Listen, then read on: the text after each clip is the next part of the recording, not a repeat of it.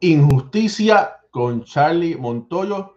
Y ojo, que no es el único que esas cosas le están pasando a los managers de las grandes ligas sobre eso, sobre la serie de los Yankees y el equipo de Boston, sobre el juego de estrella, sobre eso y mucho más, ahora en breve.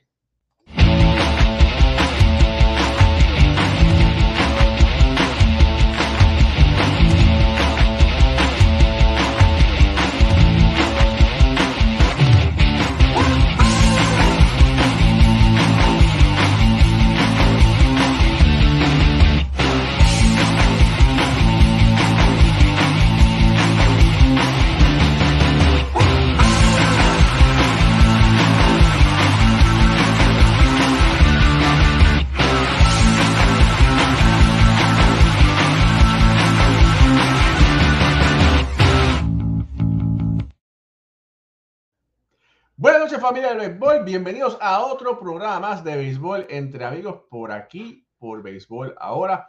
Mi nombre es Raúl Ramos, directamente desde New Jersey, Estados Unidos.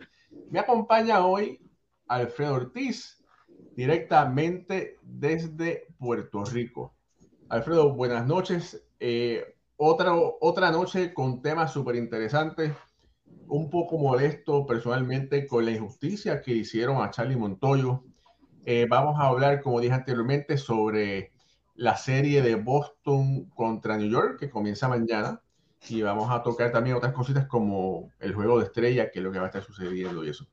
Pero bueno, mira, como dije anteriormente, Charlie Montoyo fue despedido, fue relevado de su cargo como manager de los Toronto Blue Jays ayer.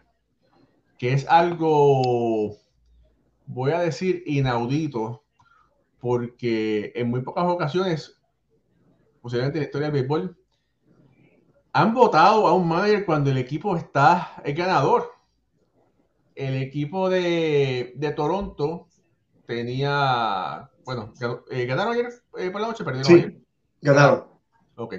Eh, bajo Charlie Montoyo tenían récord de 46 y 42. En este momento tienen 47 y 42.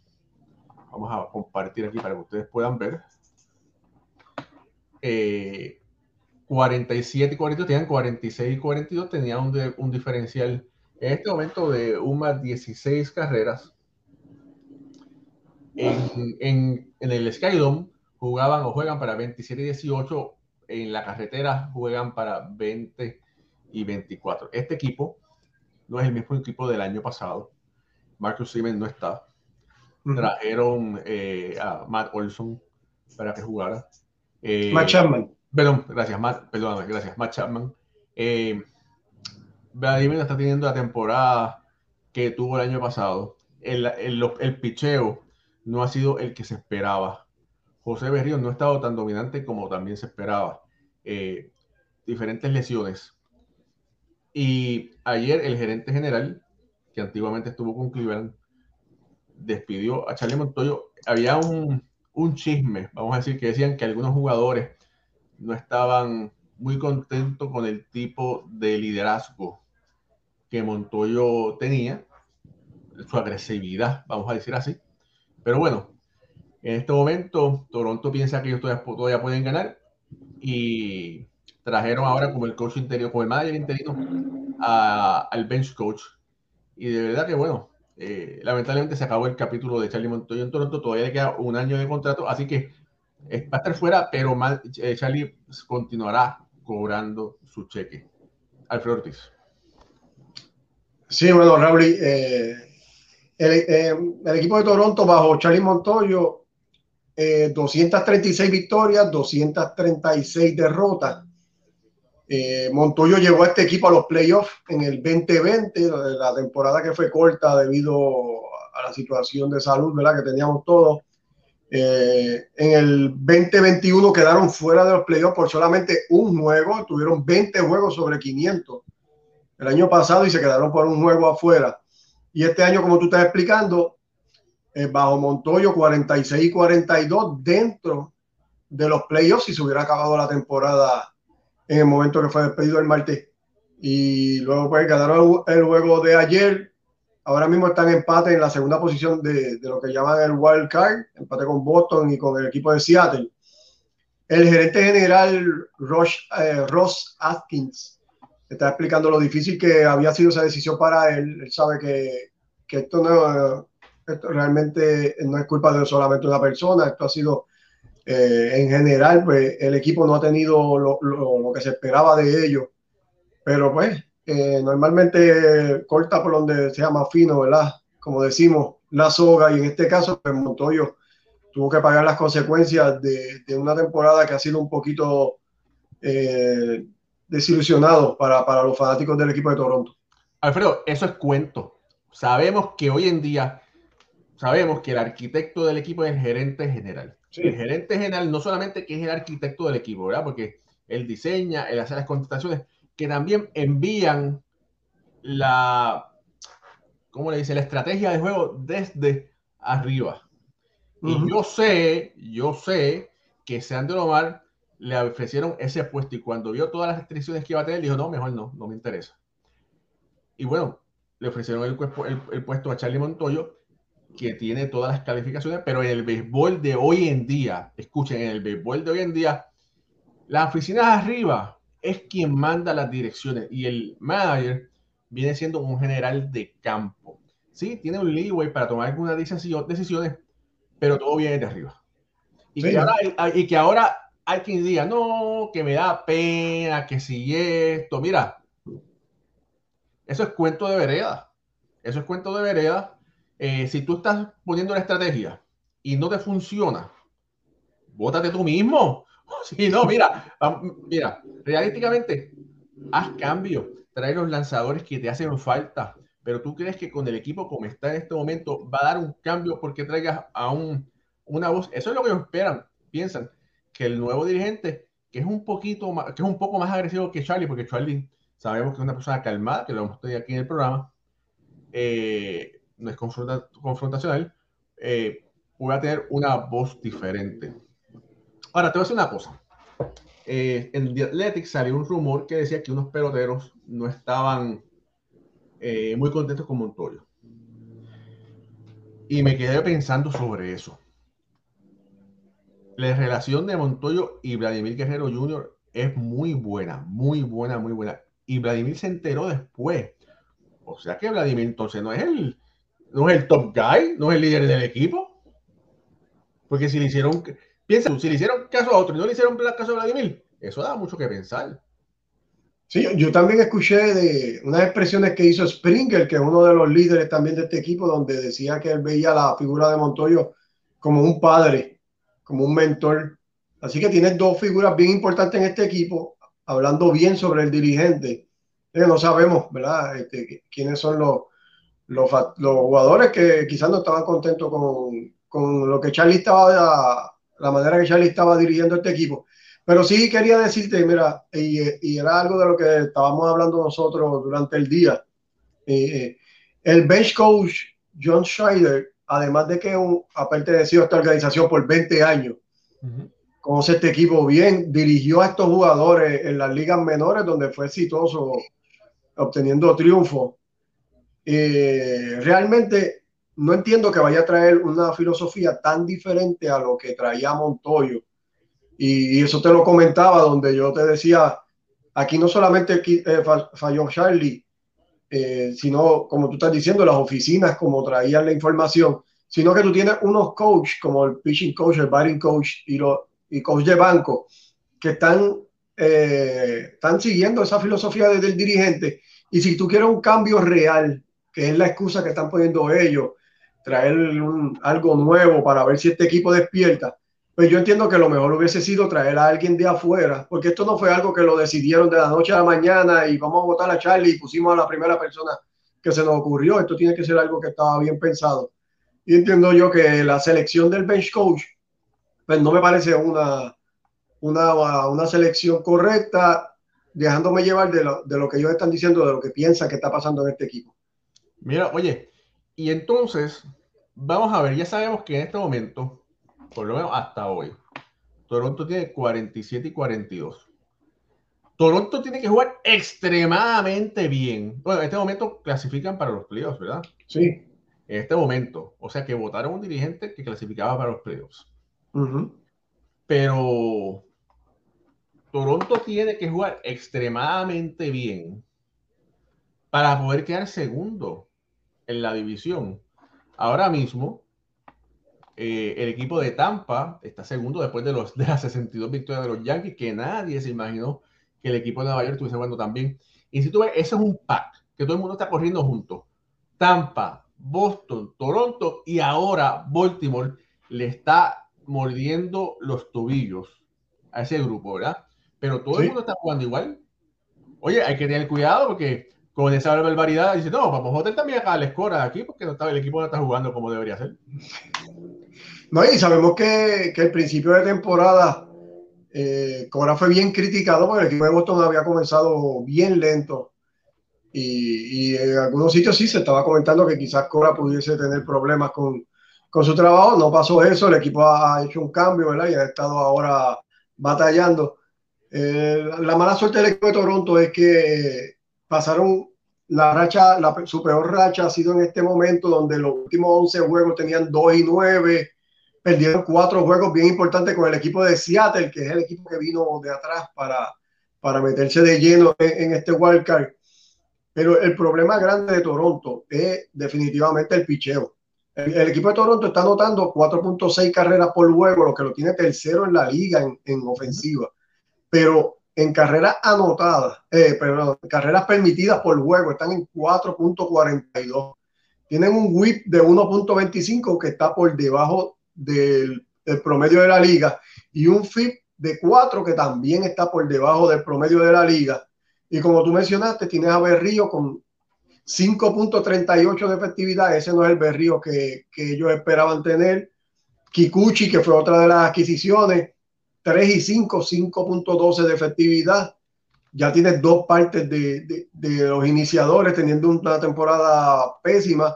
Y tiene a Ryu, que fue una de las grandes firmas hace varios años, que está ahora mismo lesionado, no ha podido aportar nada, está en la lista de 60 días. que tiene 3 de 5 abridores que eran de su expectativa abridores que no están haciendo el trabajo, están fuera. Así que esto ha sido la clave para que el equipo no esté haciendo las cosas como se supone. Bueno, mira, Fíjate, esto da cabida, y lo estuve comentando el otro día en el show de, que estaba con Álvaro Espinosa, en el show de Carlos Barrio. Saludos a Álvaro y a, y a, Carlos. Estuvimos comentando sobre la injusticia que le hicieron a John Maydon en Los Ángeles de California. Uh -huh. la injusticia porque lo, de, lo despidieron y el equipo de California está jugando ahora mismo para 39 y 50 y desde que despidieron a Maydon ese equipo se desplomó de cabeza, aún totalmente. Y nos hemos dado cuenta, o sea, y Maydon dijo que le estaban pidiendo hacer unas cosas que él entendía que no, que no tenían sentido. Una vez más, los gerentes generales, las oficinas están queriendo dirigir desde arriba, donde recuerden una cosa, yo a mí me gusta la analítica, yo respeto la analítica porque la analítica es información que es beneficiosa para usted siempre y cuando usted sepa cómo utilizarla. Toda información es buena, pero tiene que saber cómo utilizar la información. Y entonces, en muchos casos, como que no hay baseball sense en, en las oficinas centrales, vamos a decir, ¿verdad? Porque sí, son personas brillantes que están detrás, pero el baseball sense lo tiene el que está en terreno de juego, el que está en el diamante, el que está jugando, el que está mirando, ¿verdad? Y entonces, de acuerdo a eso, usted puede utilizar la información para hacer una mejor decisión acertada. Y eso fue lo que pasó a Yomedo, que, que él entendía, por su experiencia, que lo que le estaban diciendo que hiciera no tenía sentido. El equipo estaba, lamentablemente, no estaba luciendo bien y decidieron al final sacarlo. Y el equipo de, ahora en estos momentos, el equipo de, de Los Angelinos tiene un récord de 39-50, donde los últimos 10 juegos están 2 y 8, tiene un diferencial de menos 15 carreras y están jugando muy bien. Sí, y, si, y si recordamos, también pasó lo mismo con el equipo de Filadelfia, donde sacaron a, a Joe Geraldi en una racha mala que, que, había tenido el equipo. Y bueno, y el dirigente, el bench coach también tomó control del equipo, que fue Rob Thompson. y realmente tampoco ese equipo ha despertado de, la manera que se esperaba. Así que esos movimientos realmente lo que hemos visto en esta temporada no han sido unos positivos para los equipos y esperamos que para el equipo de Toronto quizás pues sea un despertar. Sabemos que el talento está ahí y que realmente no era culpa de Montoyo, sino pues que los jugadores no estaban haciendo las cosas como se espera de ellos y como ellos pueden hacerlo y han demostrado ya el año pasado el talento que tiene este equipo Así que pues, esperamos de, qué va a pasar con este equipo de Toronto y los cambios que están haciendo en la oficina y quizás vienen cambios en jugadores también. Así que vamos a ver lo que pasa con Toronto. Ahora te voy a decir una cosa, Alfredo. Eh, en estos momentos eh, son los momentos que se están identificando los gerentes generales de, los diferentes, de las diferentes selecciones y esos gerentes generales van a escoger los managers para el WBC. que es el WBC? Recuerden que ese es el clásico mundial de béisbol. Recientemente, la semana pasada, Puerto Rico escogió a Eduardo Pérez para ser el gerente general y en ese momento Charlie Montoyo no era considerado para ser dirigente porque jugadores, managers de grandes ligas no pueden ser considerados. Eso cambió totalmente. Anteriormente se había mencionado para Puerto Rico un Lino Rivera, un Juan Diego González, un Carlos Beltrán, un Javier Molina, un Joey Cora, un Santi Lomal. Pero te una cosa, en este momento esa destitución de Charlie Montoyo hace que Charlie Montoyo esté disponible. Y si yo fuera Eduardo Pérez, mi candidato en este momento sería Charlie Montoyo para dirigir el equipo de Puerto Rico del WS. ¿Qué más tú quieres que un, que un manager de grandes ligas? Sí, oficialmente, tremendo punto ese que tú traes, porque realmente Charlie sería eh, el hombre que está caliente, está en juego ahora mismo experiencia como dirigente. Eh, sabemos que estuvo años con, con el elenco de, de, Tampa Bay como coach, así que eh, es un hombre que viene con un vasto conocimiento eh, de grandes ligas. Así que tremendo punto porque deberían tomarlo en consideración y sería el, candidato líder ahora mismo de, de, la, de, los puertorriqueños para dirigir nuestro equipo. Para mí, en este momento, si está, si está disponible, no hay más nadie. Para mí. Para mí. Mira, Mira Raúl, vamos directamente, antes de irnos con Nueva York, quería comentarle a nuestros amigos y, preguntarte de algo bien importante, que vas a formar parte del elenco de narradores de, los Mets, eh, la narración en español, hablando un poquito de eso, cómo te sientes, ¿verdad? Y esa experiencia, porque vamos a tener a uno de la casa eh, narrando para Grandes Ligas, oficialmente MLB en español. Así que, Raúl, coméntame algo sobre eso y, y para nuestros amigos. Bueno, Alfredo, mira, eh, hoy, la, hoy, hoy, los Mets de Nueva York se comunicaron conmigo, necesitan ayuda y entonces el, me pidieron ayuda increíblemente, ¿verdad? Para estar con ellos el sábado y el domingo durante la transmisión de los, la transmisión oficial de los Mets en español. Eh, nuestro querido amigo Johnny Trujillo no está, está fuera de Estados Unidos y no puede estar. Y bueno, eh, sorpresivamente, con mucho orgullo, con un honor para mí. Me preguntaron que, que si podía hacerlo. Y entonces usted sabe que como dicen que el hombre propone y la mujer dispone, después de verificar con mi esposa, dije, sí, claro que sí, no hay problema. Y entonces, pues, para mí va a ser un honor estar en la, en la transmisión con el análisis y los comentarios el día sábado y domingo. Excelente. Es un honor para nosotros también, este, Raúl, que, que, que puedas participar de, de esos dos juegos porque es una gran experiencia.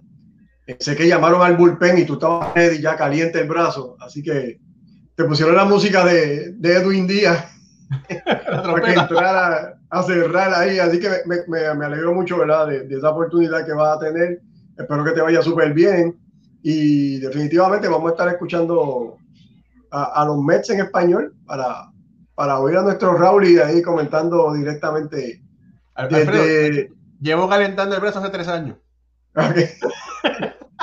Has tirado como cinco o seis juegos ahí en lo que te llamaban.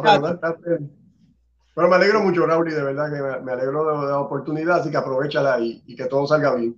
Gracias, hermano, gracias. Mira, eh, por aquí hay que saludar a Ed Panas, que está por aquí. Dice saludos a los duros del béisbol, de béisbol ahora. Gracias, eh, Ed. Gracias por estar aquí. Saludos a Iván Rodríguez, que está por ahí. El doctor de béisbol ahora. Wilmer Caruso dice saludos desde Bogotá, buen programa, gracias Wilmer, bienvenido aquí si es la primera vez que estás, si no, pues qué bueno que regresaste. Luis Pérez dice saludos para ambos y en especial para Alfredo. Está bien por ahí. Ulises Mesa dice feliz noche amigos de Béisbol Ahora. Saludos a eh, Ulises. Benny Barreto, Benny Barreto, saludos. Manuel Troche dice saludos Béisbol Ahora. Estoy gozando con los Mets. La estamos repitiendo por ahí. Let's go Mets. ¿no? Y vamos a seguir el sábado y el domingo. Así que ya tú sabes. Por aquí dice, ese equipo es demasiado bueno para no estar peleando el primer lugar con los Yankees. Me imagino que es el equipo de Toronto, pero bueno, sabemos los problemas que ha tenido el equipo de Toronto. Samuel, Samuel Talaveras, no, Taveras, dice, buenas noches para todos. Me parece que eso se debió a alguna situación interna que no tiene que ver con el rendimiento de los jugadores, porque son muchos de los equipos que en más de una temporada consecutiva ya han votado por su madre. Bueno, eso es lo que dicen. No se sabe bien, ¿verdad? Pero bueno, vamos a ver. Eh, Jaime dice, dice, saludos Raúl Alfredo desde Solá Morales, Montoyo pagando injustamente esta trastada. Gracias por el tema de hoy, como siempre. Saludos Jaime, qué bueno que estás aquí. Eh, vamos por aquí, Luis Alberto López López dice, buenas noches desde Valencia, Venezuela. Saludos Raúl Alfredo. Gracias por este nuevo programa, que Dios los bendiga. Es un lujo tenerlos ustedes para escuchar sus análisis y opiniones de béisbol. No, Luis, es un lujo que tú estés aquí con nosotros cuando tú puedes estar haciendo cualquier otra cosa. De verdad que te lo agradecemos a ti y a todos los que están aquí conectados con nosotros. Efraín Vélez dice, yo creo que Vladimir abrió la boca con la película y le echó la sala al equipo. Efraín, pórtate bien. Gracias, Benny, por los buenos deseos. Gracias, Iván, doctor, por los buenos deseos. Gracias, Ulises, por los buenos deseos. Eh, la madrina, María López, gracias, madrina, por los buenos deseos. Luis Pérez, también gracias por los buenos deseos. Ricardo Gracias también por los buenos deseos. Eh, Harold Rodríguez dice: Saludos desde New Jersey, votos arriba. Mira, Alfredo, este es de los tuyos. Sí. Bueno, nos viraron la tortilla. No, nos viraron la tortilla. Ahora 5 a 3 están para arriba, así que bendito. Sufrimiento. Daniel Aparicio dice: Saludos a los dos. Felicidades. ¿Qué está pasando con Javier Baez? Está teniendo una pesadilla.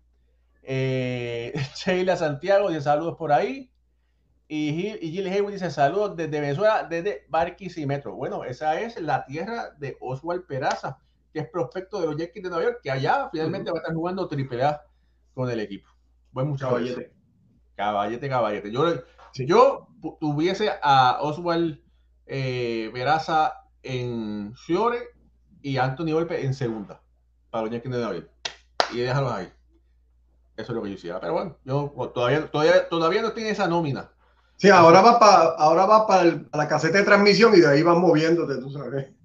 Sí, por ahí, ¿verdad? Así que bueno. Poco a poco. Eh, familia, esto es béisbol ahora.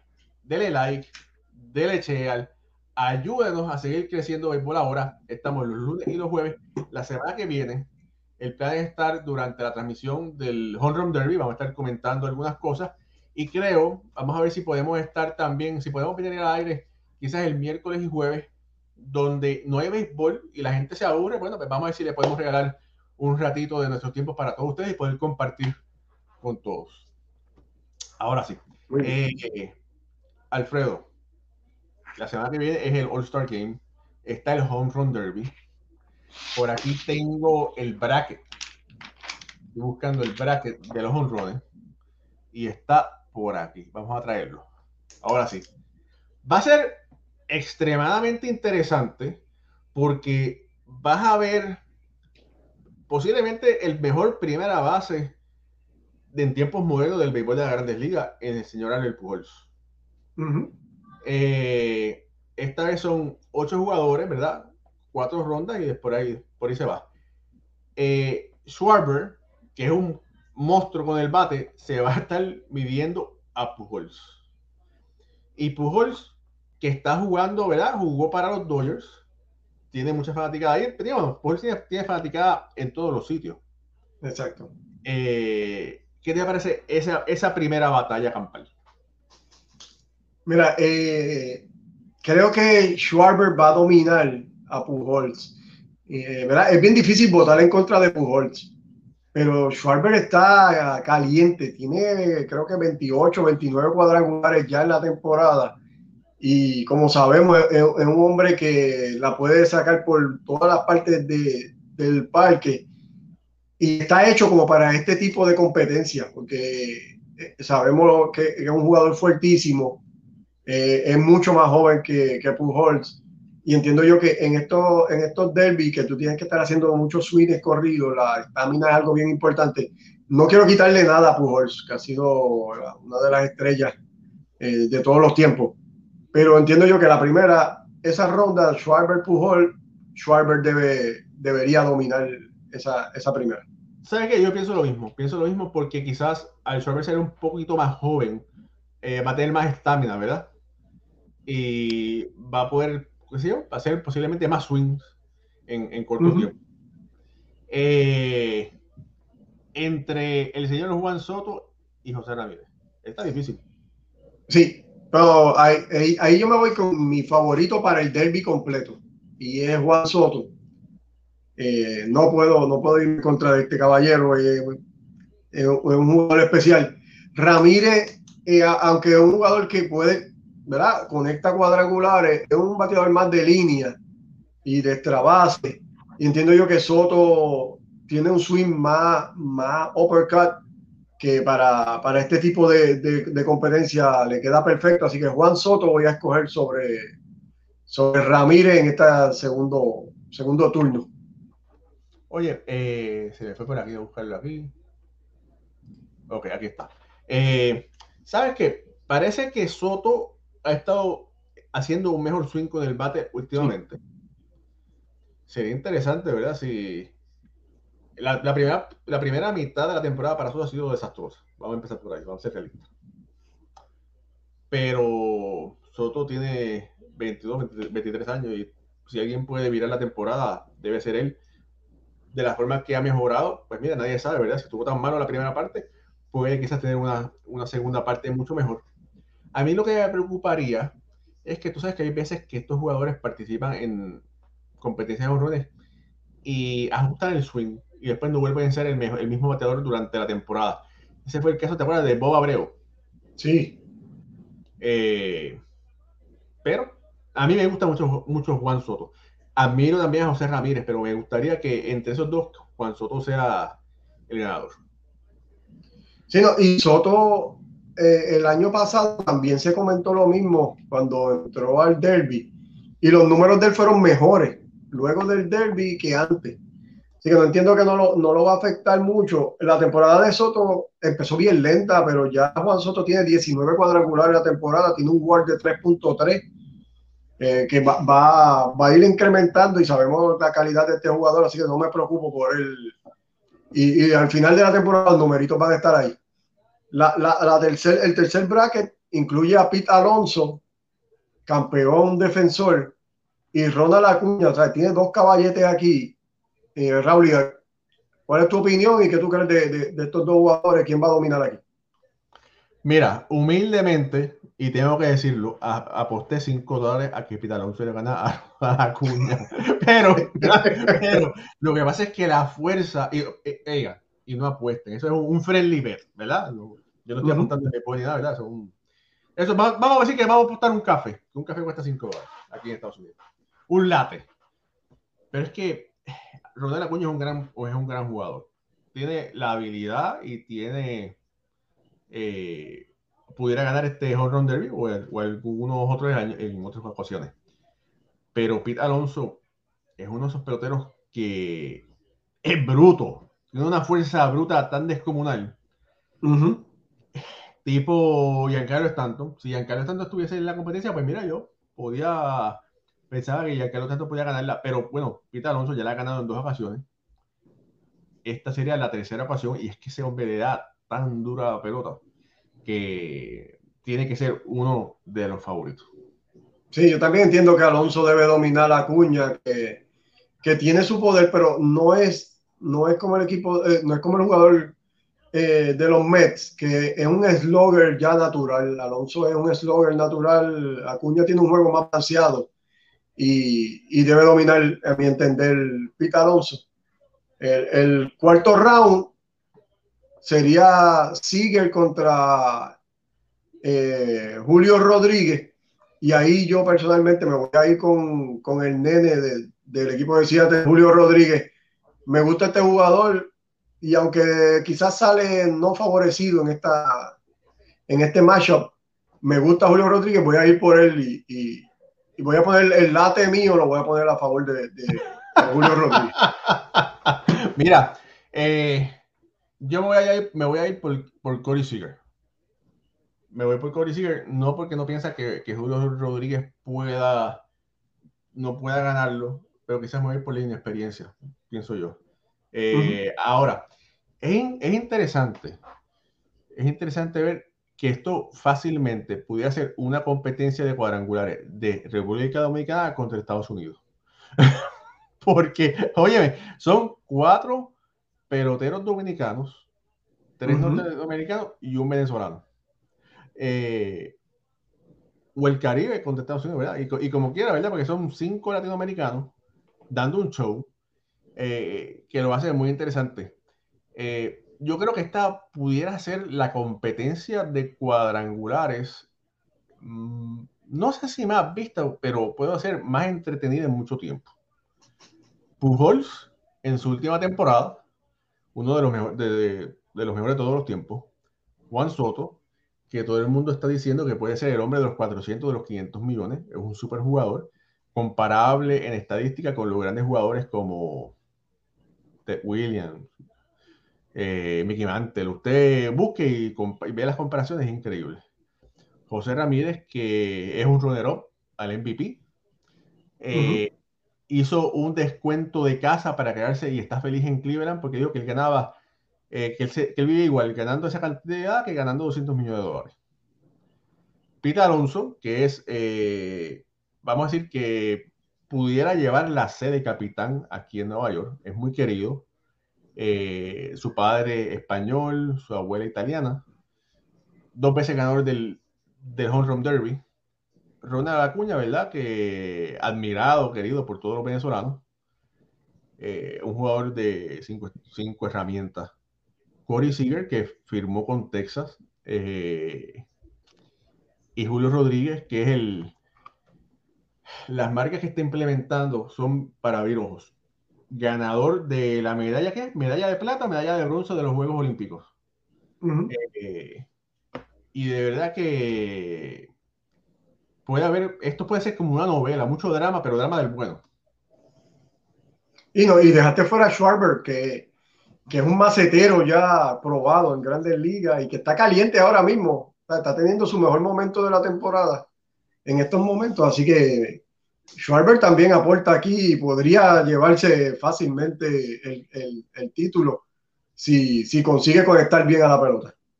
¿Tú, te imaginarías, por decirlo así, vamos a decir, una, una final de un Pujols contra un Julio Rodríguez? ¡Wow! De verdad que es como, o sea, lo mejor de lo mejor contra esa nueva cosecha de peloteros, un posible ganador del novato del año, haciéndose camino, ¿verdad? Y entre, entre la historia de los mejores de verdad que da, esto da camino para, para mucho. Sí, hay 20 años de diferencia ahí. Sí, sí. Mira, por ahí, un comentario muy interesante, deja por aquí. Eh, dice eh, Edgardo Rivera arriba. Entonces, hablando anteriormente por el caso de Madon y. ¿Y, y qué más? Y, y Montoyo. Dice, Dice, como están las cosas hoy día, van a tener a un robot en el banco como manager y dirigido por la oficina de arriba. Sí, va a ser como PlayStation, ¿verdad? oh my God. Manuel Troche dice, voy a Alonso. Ulises Mesa, Alonso para su triple corona tiene que pasar a Cuña, luego pareciera tener el viento sobre... No, claro. Eh, dice, el año pasado Soto, la primera parte no fue tan buena, luego se calentó hasta disputar el MVP. Este año pareciera ser igual. Veremos a ver. Dice Jaime dice Schwarber, 28 honrones, 57 empujadas, 837 OPS. El promedio 214, pero bueno, por lo menos en las competencias de home el promedio no, no, importa. Lo que hace, lo que importa es que le pueda pegar la bola y duro. Eh, Ulises Mesa, con otro comentario acertado, Pide Alonso le conoce el truco al home run derby. Sí, hay que darle duro y, y, y, meterle duro. Eh, mira, Harold Rodríguez dice, Schwarber será el ganador. Boston no lo hubiese dejado ir. Creo que las cosas fueran diferentes. Eh, Samuel Tavera dice, Albert Pujols muy probablemente perderá el derby, pero todos disfrutaremos por última vez de nuestra máquina, que me parece que fue la intención de, claro, sí, eso es, Un, espectáculo. Y que él haya decidido ir al Home Run Derby, qué bueno. Mira, Exacto. lamentablemente Miguel Cabrera no va a ir, Pero bueno, Miguel Cabrera tiene una, una, muy buena temporada, ¿verdad? Y quizás él está un estudioso del, del swing del juego. Quizás no quiere afectar su swing en la competencia de home Ajá. Y Manuel Troche dice, es que Suelver es una pesadilla contra mi inverso. Bueno, bueno, eso pasa. bueno, dime, ¿quién va a ganar la competencia de home ¿Qué, Juan Soto. Juan Soto, ok. Sí. Yo, tengo que ir por Pida, por Alonso. Me gusta Juan Soto, pero tengo que irme de cabeza con Pida Alonso. Está bien. Lo, lo queda grabado aquí, lo, lo, hablamos la semana que viene. A ver. Dale, dale, dale, dale. Eh, Alfredo, eh, mañana, mañana comienza otra serie interesante de la rivalidad de Yankees y Boston. Hay muchas personas que dicen que no hay rivalidad, que el mejor equipo del, año 2000 ha sido Boston, que no ha habido comparación, que la rivalidad no existe. Oye, y no sé, lo, lo, comentamos aquí, que están diciendo que Gary Cole va a lanzar por el equipo dominicano, porque descubrieron que Rafael Devers es su papá, de tanto que le ha bateado. Así que bueno, eso, ¿verdad? Va, a seguir, eso, eso, vi se extiende. Pero bueno, una vez más, los Yankees y el equipo de Boston se enfrentan esta vez, la semana pasada se enfrentaron en Fenway Park y este año, perdón, esta semana el equipo de Boston, Alex Cora y sus muchachos le devuelven la visita a Aaron Judge y a los Yankees nada más y nada menos que Brooks. Sí, eh, la semana pasada se enfrentaron cuatro juegos en Boston, salieron dos y dos eh, eh, en una división de honores. Ahora van para el Yankee Stadium a, medirse tres juegos, bien importante para el equipo de Boston más que para el equipo de los Yankees, ya que los Yankees tienen una, una ventaja cómoda en la, en la división y, y, el equipo de Boston está luchando contra equipos que están bien calientes en estos momentos Ahora mismo el equipo de Tampa está a punto de, tres outs para barrer la serie contra Boston de cuatro juegos, así que Boston entraría a Nueva York con cuatro derrotas consecutivas entre uno de sus rivales de división. Y allí lo va a esperar un equipo de los Yankees que ha tenido un año excelente, eh, han jugado bien como, como equipo general, el picheo ha estado inmaculado y va a ser una serie bien, bien importante para Boston, como le estaba diciendo también el equipo de Boston va a recibir un refuerzo importante y es que Nathan Iovaldi, que ha estado fuera ya por varias semanas con una dolencia en la espalda, va, a estar tomando la lomita en el juego de mañana como, como abridor. Se va a enfrentar a, Jordan Montgomery, que, el zurdo del equipo de los Yankees, que, que también ha, ha, sabido cómo lanzarle al equipo de Boston y siempre ha lucido bien contra ellos. Bien interesante el juego del, del viernes y el juego del domingo, es el juego en el que todo, todo el mundo va a tener su ojo puesto porque Chris Sale tendría su segunda salida del año, ya tiró contra Tampa Bay cinco entradas en cero en, en el día martes y se estaría enfrentando a Garrett Cole. Eh, el juego del domingo que, que, va a ser bien interesante para ver cómo, cómo Chris Sale puede lucir contra esta alineación de los Yankees, que es una alineación de mucho poder y que en las últimas salidas que ha tenido él, cuando le ha ido también ahí contra el equipo de los Yankees. Así que hay que ver qué puede hacer el zurdo que, que viene de esa lesión que tuvo en, la costilla y, y, está recuperando, cogiendo, cogiendo condición. Hay que ver cuántas entradas puede lanzar y, y cómo lo vamos a ver luciendo contra el equipo de los Yankees. Oye, ese juego, ese juego va a ser el de las 8 de la noche. El de Boston y Yankees, voy a decir rapidito, entiendo yo que, que es el Sunday Night. Eh, eh, no, no es Sunday Night. El Sunday Night. No, no hay, no, hay, no hay Sunday Night porque se van para el juego de estrella. sí, pero es, es de las 7. eh, perdóname, perdóname, perdóname, No, ese juego es a la 1 y, media. y media. Sí. Sí, es verdad. Como, como van para el All-Star eh, Weekend Sí, no, les digo, para, para el All-Star Game no, no hay ese juego en la noche. Así que es a la una y media. Pero un juego bien importante para ambos equipos. También Boston recibe a, a Gary Whitlock, que también había estado fuera. los mañana lo activan para que pueda lanzar en esta serie. Ya Alex Cora anunció que, que iba a estar como relevista. Así que se acabó el experimento de Whitlock como iniciador que, que fue bien criticado y, y, no había mucha gente que estaba de acuerdo con ese movimiento. Va, va a para el bullpen del equipo de Boston, que es donde, a mi entender, es donde debía haber estado desde principio de temporada. Así que vamos a ver cómo esos brazos que vienen a fortalecer el, el elenco de Boston, que no ha estado al 100% este año, y lo van a necesitar contra, contra los Yankees en una serie bien importante. Mira, por aquí Jackson Vega Peña pregunta, para ustedes, en su opinión, ¿el trabajo de Alex Cora podría peligrar? Alfredo. No, definitivamente que no. Eh, Alex Cora ha podido hacer el, ha, podido hacer el máximo que, que con, con, este, principalmente con el elenco monticular. Y sabíamos que era una deficiencia del equipo de Boston grandemente, lo analizamos desde el principio de temporada y con todo y eso, pues el equipo está, está de cabeza ahora mismo, metido en los playoffs y no está pasando por un, por un, buen momento, pero en las temporadas largas, como es en, la de Major League Baseball, siempre van a haber altas y bajas, los, los jugadores van a entrar en slow, tanto ofensiva como defensivamente. Y entiendo yo que Alex Cora ha, ha podido manejar este equipo a, a, la, a, la, perfección o lo más cercano a, lo, lo que se pueda y, es el hombre que debe estar aquí para, para, el equipo de Boston y liderar este equipo. Mira, concuerdo contigo. No creo que esté en peligro. Entiendo que no. Es que si sacan a la escuela, ¿a quién van a llevar? Vamos a lo que vamos. Durante la, la temporada de la pandemia que Cora estuvo, pusieron un interino que fue interino desde, y se fueron en picadas, ¿verdad? 20 y 40 en los 60 juegos tuvieron. Mira, y y en estos momentos, ¿verdad? Nadie es perfecto, vamos lo que vamos. Sabemos que el equipo de Boston tiene unas deficiencias que las hemos hablado desde el año pasado. Yo, Alfredo, tú las hablamos, las hablamos con el difunto Palillito, ¿te acuerdas? Que decíamos, hace falta que Boston consiga uno o dos relevistas y un bate, ¿te acuerdas? Pero eh, Bloom, el gerente general, que tiene esa mentalidad de Tampa, no lo hizo. Él decía, no, yo quiero ver hasta dónde el, este equipo puede llegar. Y por hacer eso, se quedaron a mitad y no llegaron a la Serie Mundial. Si el año pasado Boston hubiese conseguido un relevista y esa y esa y otro jugador más hubiesen llegado a la Serie Mundial. No sé si lo hubiesen llegado, pero para mí que hubiesen llegado. Sí, estuvieron a dos juegos de, de, entrar a la Serie Mundial, porque perdieron esa serie con el equipo de Houston.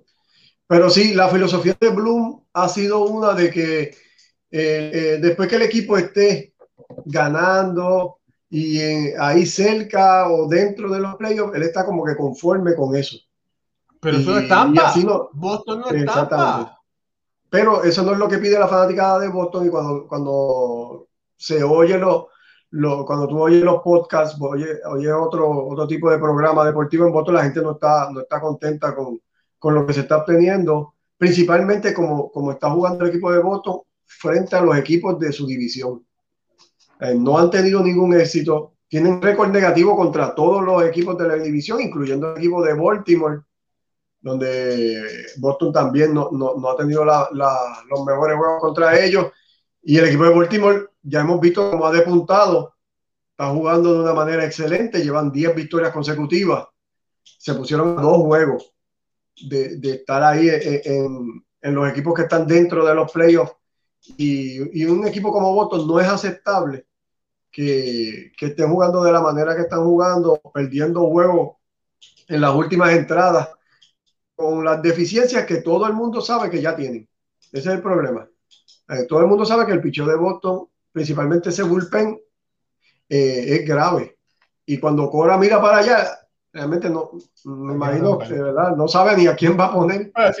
El que está sentado atrás, después de la, de, la fila de la fila J, allá, te ves para que tira. Sí, porque es un, es un bullpen que no tiene definido los roles y aunque él ha tratado diferentes personas en, en las diferentes eh, posiciones, pues no, no se ha resultado, no ha resultado ser algo positivo. Y, y, realmente si no hacen los movimientos que se supone que hagan y que todos sabemos que tienen que hacer, eh, lamentablemente van a estar en lo mismo que el año pasado. Mira, y para que ustedes se den cuenta, bueno, vamos a hablar, siempre nosotros hablamos entiendo que nosotros siempre hablamos con, no con la verdad, ¿verdad? Pero hablamos realidades, ¿verdad? Sin fanatismo.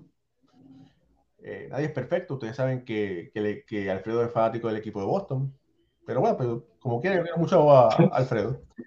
pero mira, eh, Boston empezó mal, pero Alex Cora pudo virar el barco. El barco se estaba hundiendo y pudo hacer un viraje y pudo sacarlos a flote.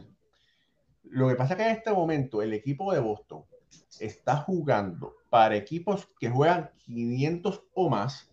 Eh, tienen un récord de 24 y 29. Tienen un récord perdedor contra los equipos que tienen que vencer, como tú dijiste. A diferencia del año pasado, que yo le ganaba a todo el mundo. Pero este año todavía no han podido engranar eso. Hay que ver qué va a pasar en la segunda parte de la temporada. Y, no, y es, lo mismo. El, el no está haciendo el trabajo. Y cuando tú vas con esa serie con equipos que son elite o equipos que están calientes, si tú estás permitiendo 5, 6, 7 carreras todas las noches, pues es bien difícil. Es bien difícil ganar los juegos porque eh, estamos, estamos viendo que la calidad en grandes ligas es alta. Estás en la división más fuerte que tiene ahora mismo el Major League Baseball. Todos los equipos están jugando para 500 o, más. Y toda la noche tú tienes que eh, llegar con tu, mejor juego al, parque. No puedes estar con esa inconsistencia que está teniendo el equipo de Boston y, y, ahí es donde, donde están en este momento. Mira, familia, ustedes, decía mi abuelita que para llegar a viejo hay que seguir consejo. Así que yo le voy a regalar este consejo. Bueno, mira, este consejo viene de cortesía de Samuel Taveras. Dice, mi gente, Den likes al programa para que esta gente siga creciendo. Lo hace muy bien. Samuel, gracias por tus palabras y gracias por estar aquí. Eh, dice Robert Juve, dice, si lo hicieron como un toyo, que se puede esperar de Carlos? Ya lo hablamos. Eh, gracias por su respuesta. Aquí a la orden. Joey Casiano dice, Alex se supone que tenga la confianza del equipo y no es su culpa que sus pitchers no hacen el trabajo ni las lesiones. Eso lo hablamos. El problema de esto es que Boston nunca ha ganado una serie contra los equipos de su división. Esa es una situación. Eh, Ulises Mesa dice, Cora no puede peligrar en su trabajo, la temporada de los Yankees es irreal, es muy cierto. Lo de Boston es buena. Luis Parra, saludos desde República Dominicana, soy yanquista. Ahora, eso no se sabe cuál dirigente pueda estar en peligro, porque mire a Montoyo, el de Toronto. Un equipo sin picheo ni relevo, ¿quién pagó el manager? Bueno, es el manager pagó. Eh, por aquí, Jackson dice, excelente análisis, muchachos. Muchas gracias, Jackson. Eh, Jaime dice, mis criollos de Boston no tienen picheo. El picheo es como el 70% del juego. Y cuidado. Francisco Colo dice, cuadrangular del niño de, Roberto Gibón, Gleber Torres, empate a cuatro. Y dice, Joxan dice, su análisis y respuesta a mi pregunta la estaré compartiendo. Bueno, muchas gracias. Muchas gracias. Ahora sí. Eh, ya saludamos, ya sabemos que en este momento vamos, vamos a ver cómo está. Eh, los Yankees empataron con Cincinnati que estaban perdiendo 4-2 contra un equipo de Cincinnati que es uno de los peores de las grandes ligas, ¿verdad? Gracias a Gleyber Torres. Eh, los Bravos están ganando. Vamos a ponerlo aquí para que ustedes lo vean. Aquí está. Los Bravos ganando 5-4, los Rojos y Yankees empate. Kansas City va ganando 2 a 1. Los Ay, Dios mío, oye, se te fueron adelante los Tampas, Alfredo. Sí, sí, no, si en la séptima le hicieron cinco carreras al relevo de Boston. O sea, ese es el cuento de nunca acabar. Y ahora mismo Boston tiene primera y segunda con un out. Vamos a ver si pueden hacer algo. Mira, por aquí, eh, Dodgers 4 a 0 encima de los Cardenales. Saludos a mi amigo, nuestro amigo eh, Irving Maldonado, que está en ese jueguito allá en, en San Luis. Eh, mira, los Media Blancas arriba 6 a 1. Los Mets quedando 5 a 0. Carrasco con una tremenda labor monticular. Marineros perdiendo 1 a 4. Astros y Angels 2 a 2. Los Brewers y los Gigantes están en 0. Los Marlins ganaron 3 a 2 sobre los Piratas. Y los Rockies de Colorado encima de los Padres de San Diego. Ah, y me faltó por aquí los Guardianes encima, 4 por 0 encima de Detroit. Sí, ese ya se acabó. Ese ya se acabó. De verdad que, oye, ha sido una temporada de, de muchas sorpresas. Todas las, todas las temporadas son diferentes, ¿verdad? Son 30 equipos por 162 juegos, así que cada juego es un, es un capítulo diferente. Pero te puedo decir que sorpresivamente sorpresivamente, la temporada de los Yankees ha sido inigual. Ha sido muy superior a lo que yo esperaba. Yo sabía que iban a jugar mejor que el año pasado, los ajustes que hicieron. Pero de la forma que están jugando ha sido, eh, no ha sorprendido, no me ha sorprendido solamente a mí, ha sorprendido al mundo entero, ¿verdad? Hay que decir eh, que el equipo de Baltimore, el equipo de Baltimore de verdad que ha jugado de una forma monumental. Yo sabía que podían lograr eso, pero no esta temporada. Yo lo esperaba y lo dije, que iban a tener una mejor temporada el año que viene. Pero bueno, están demostrando que tienen el talento y con algunos agentes libres pueden seguir en la batalla en la división este de la, de la americana. Mira, run de los Mets de Nueva York, el juego se pone 6 eh, a 0. La eh, Mira, Minnesota sigue primero. Eso sí, otra sorpresa. Eh, ¿Qué te parece un cambio de Luis Castillo para Minnesota? Bueno, donde te, te voy a decir algo. Donde quiera que caiga Luis Castillo, el equipo va a mejorar automáticamente. Este es el pitcher más caliente que hay ahora mismo como de los candidatos para, para, para ser canjeado. Y, y, Castillo te va a dar entrada de calidad. Es, es, un ace. Así que donde quiera que caiga Castillo va a estar en el tope de esa rotación. Claro que, que todo el mundo lo va a estar buscando en Minnesota. Sería, sería eh, un movimiento bien inteligente y además importante para este equipo de Minnesota que por años ha logrado entrar a los playoffs, pero no, no puede pasar de las primeras rondas. Y sabemos lo importante que es tener eh, ese, ese lanzador en ese primer juego. Te puede tirar quizás en una serie, en una serie corta el primero y el quinto. El quinto juego. Y Castillo sería ese hombre en el, en el equipo de Minnesota que ofensivamente se ven bien, pero el picheo en, en algunas noches eh, se ve flaco, no, se ve muy efectivo. Y, Castillo sería excelente en ese equipo y en muchos otros equipos, obviamente. Dice por aquí, Ulises Mesa dice, Nimo la votó, hasta ahora ganamos 6 por 0. Luis Parra dice, miren, no es nada fácil un equipo ganar sin picheo. Si Cleveland no pudo ganar con aquel super equipo que tenían, para mí ningún equipo puede ganar sin picheo. Y es la verdad, si tú no tienes picheo, no, no vas a poder ganar. Ulises Mesa dice, este programa es para compartir con todas las amistades de béisbol. Es excelente. Ulises, gracias por esas palabras. De verdad que eh, comentarios así nos ayudan a tratar de ser mejor cada día y de verdad que, que te damos las gracias por estar aquí siempre con nosotros. Eh, Alfredo, es casi ya momento de irnos, pero tienes unos datos interesantes ahí sobre el juego estrellas. ¿Puedes compartirlos con todos nosotros? Sí, sí. Mira, el juego de estrella que va a ser este martes eh, va a ser el, primer juego de estrella que se celebra en el Dodger Stadium desde 1980, el cual fue un 8 de julio.